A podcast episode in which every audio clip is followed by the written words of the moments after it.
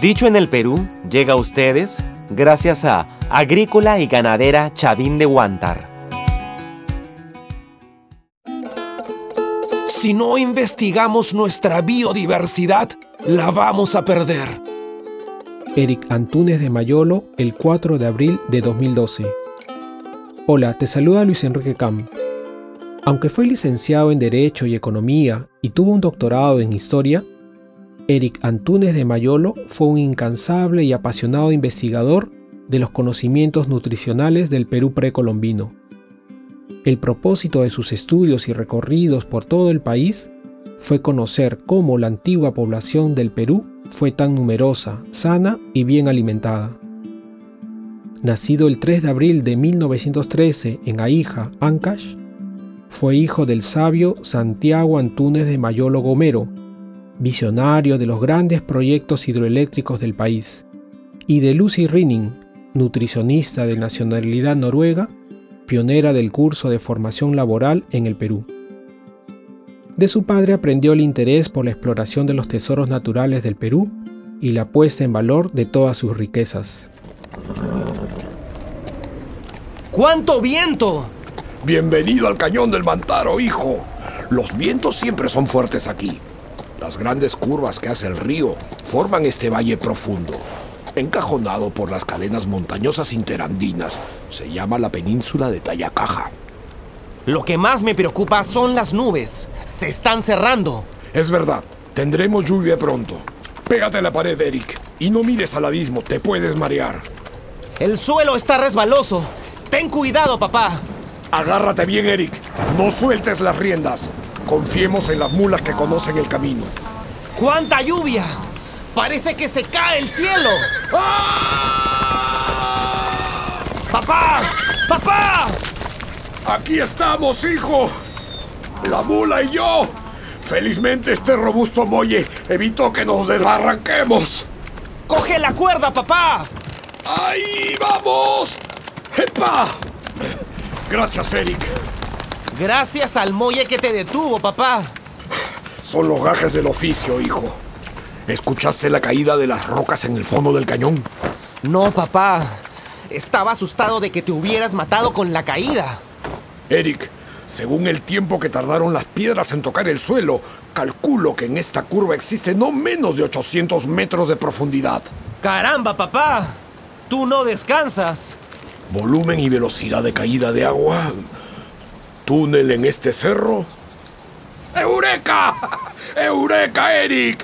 He hallado el lugar perfecto para represar el agua y construir la central hidroeléctrica del Mantaro. Es grandioso, papá. Pero mejor salgamos antes de este desfiladero. No vayamos a tener otro accidente. Tienes razón, hijo. Sigamos adelante. Mira, papá. Un sendero empedrado. Es el camino inca que une la ciudad de Quito con la del Cusco. Es el mismo que utilizaron los españoles en busca del oro. No sospecharon que el río que pasaba a sus pies tenía una riqueza potencial más grande que todo el oro de la conquista. Capaz de transformarse en energía para iluminar ciudades, pueblos y hacer funcionar máquinas e industrias. Así es, hijo, la energía eléctrica. En 1939, con solo 25 años, Eric Antúnez de Mayolo se convirtió en el diputado más joven del país.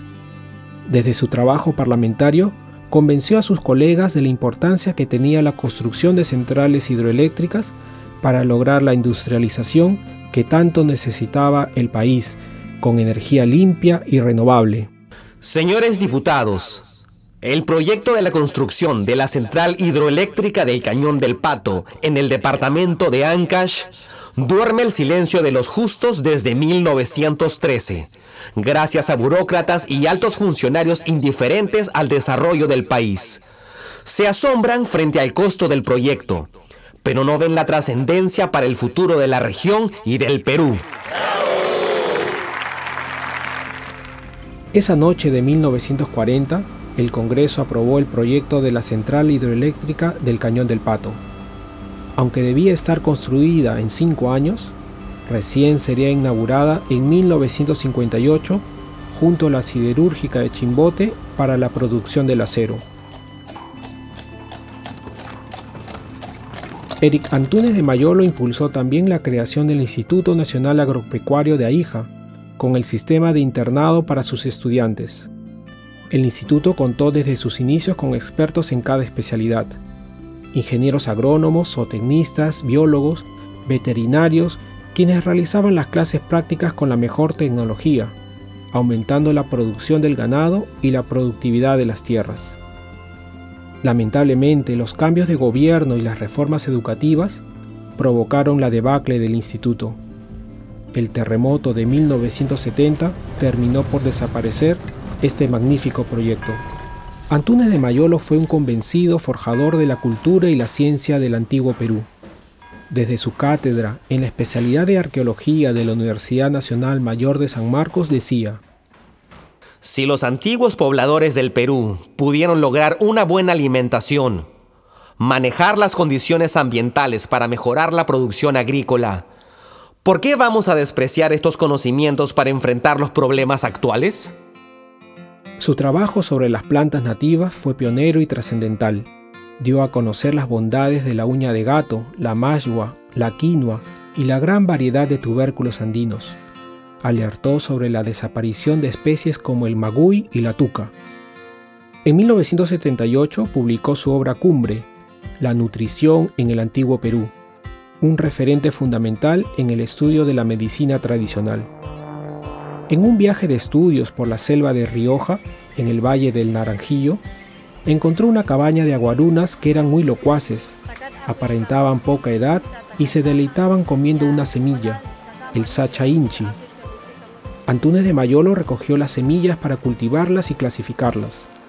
De regreso a Lima hizo los estudios químicos pertinentes y halló que el llamado maní de los incas poseía un alto contenido de omega 3, ácido graso esencial para la nutrición de las neuronas y para la disminución de los triglicéridos, evitando así el endurecimiento de las arterias. El 4 de abril de 2012, día de su cumpleaños número 99, concedió una entrevista al diario El Comercio. Buenas tardes, doctor Antunes de Mayolo. Dígame, ¿cuál es la práctica alimenticia de los incas que más le ha sorprendido? Las que se basan en el sachainchi, el cuy y la chicha.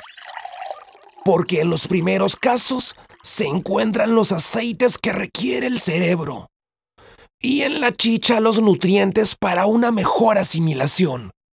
¿Cuál fue su mayor hallazgo? El sachainchi y la maca, que son alimentos que no se conocían en el mundo moderno. Y seguramente van a ser el aporte del Perú a la nutrición mundial del siglo XXI. ¿Por qué la biodiversidad en el Perú es un factor que los sucesivos gobiernos no han sabido respetar? porque le han dado menor importancia y lo han dejado pasar. Pero aún no es tarde.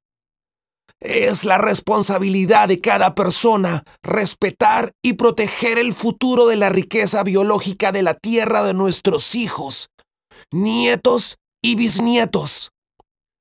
Si no investigamos y estudiamos nuestra biodiversidad, la vamos a perder.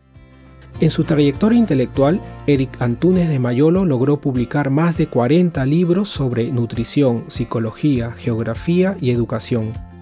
A poco menos de dos meses de su última entrevista, el sabio ancachino partió a la eternidad el 23 de mayo de 2012.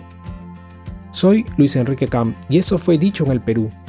Escucha otros episodios en www.dichoenelperú.pe o síguenos en nuestros canales de Spotify y YouTube.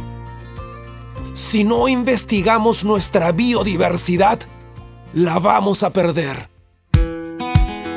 Dicho en el Perú, llegó a ustedes gracias a Agrícola y Ganadera Chavín de Huántar